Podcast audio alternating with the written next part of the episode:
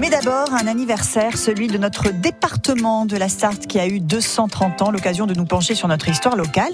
Clarisse Frigoul, c'est ce que nous faisons avec vous cette semaine et c'est déjà le dernier épisode de notre série. C'est vrai, 230 ans, ça se fête, notamment grâce à plusieurs animations organisées jusqu'à cet été. Des animations qui nous permettent de revivre des périodes de l'histoire qui ont marqué notre département, comme la Seconde Guerre mondiale. Nous sommes près de l'un des bunkers découverts dans le parc Victor Hugo il y a quelques années. L'occasion d'aborder la vie des Sartois pendant cette période avec Alain Moreau, historien au Mans. Ça a été euh, très dur pour euh, la Sarthe et pour les Manceaux en particulier, parce qu'il y a eu beaucoup de bombardements.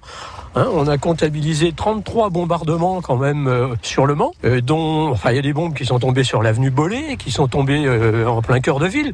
Mais en général, c'était l'aérodrome qui était bombardé, les usines et puis bah, le fameux circuit des 24 heures parce qu'il se trouvait au mauvais endroit, quoi.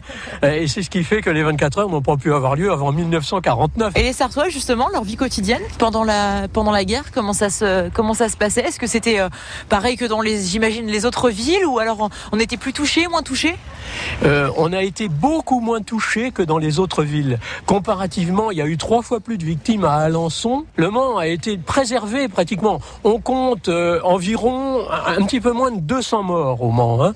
Euh, très peu. Ouais, oui, c'est très très peu par rapport à des villes. imaginez Nantes en 1943. les avions passent au-dessus de Nantes. Les Nantais lèvent la tête, regardent en disant ah bah tiens ils s'en vont encore bombarder Saint-Nazaire. Ils ont l'habitude de les voir passer, sauf que ce jour-là, ils savent pas que c'est pour eux. Et les bombes vont tomber dans le centre-ville à un moment où les gens font leurs courses, hein, parce que c'est la rentrée des classes. Les gens sont dans les grands magasins, bah, tous les grands magasins s'écroulent. Enfin, je vous passe les détails, mais en 7 minutes, il y a 1050 morts et 1200 blessés à Nantes. Par rapport à Nantes, effectivement, c'est très peu. Est-ce qu'il y a des monuments qui ont été euh, touchés en Sarthe, justement, euh, par les bombardements?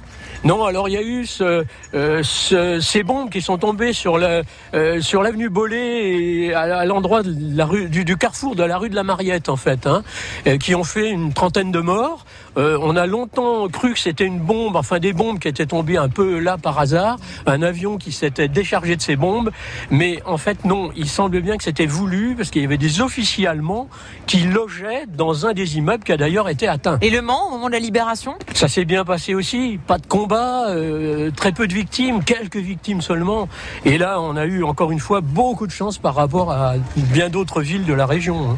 Alain Moreau, merci beaucoup. Mais je vous en prie, vive la Sarthe. Et surtout, bon anniversaire à notre département. Sachez que l'exposition consacrée aux 230 ans de la Sarthe est visible encore sur les grilles de l'hôtel du département ainsi que le long du parc Victor Hugo. Ah, passionnante histoire à réécouter sur francebleu.fr sur la rubrique Raconte-moi la Sarthe. Merci beaucoup Clarisse Frigoul. 9h14 sur France Bleu Maine. France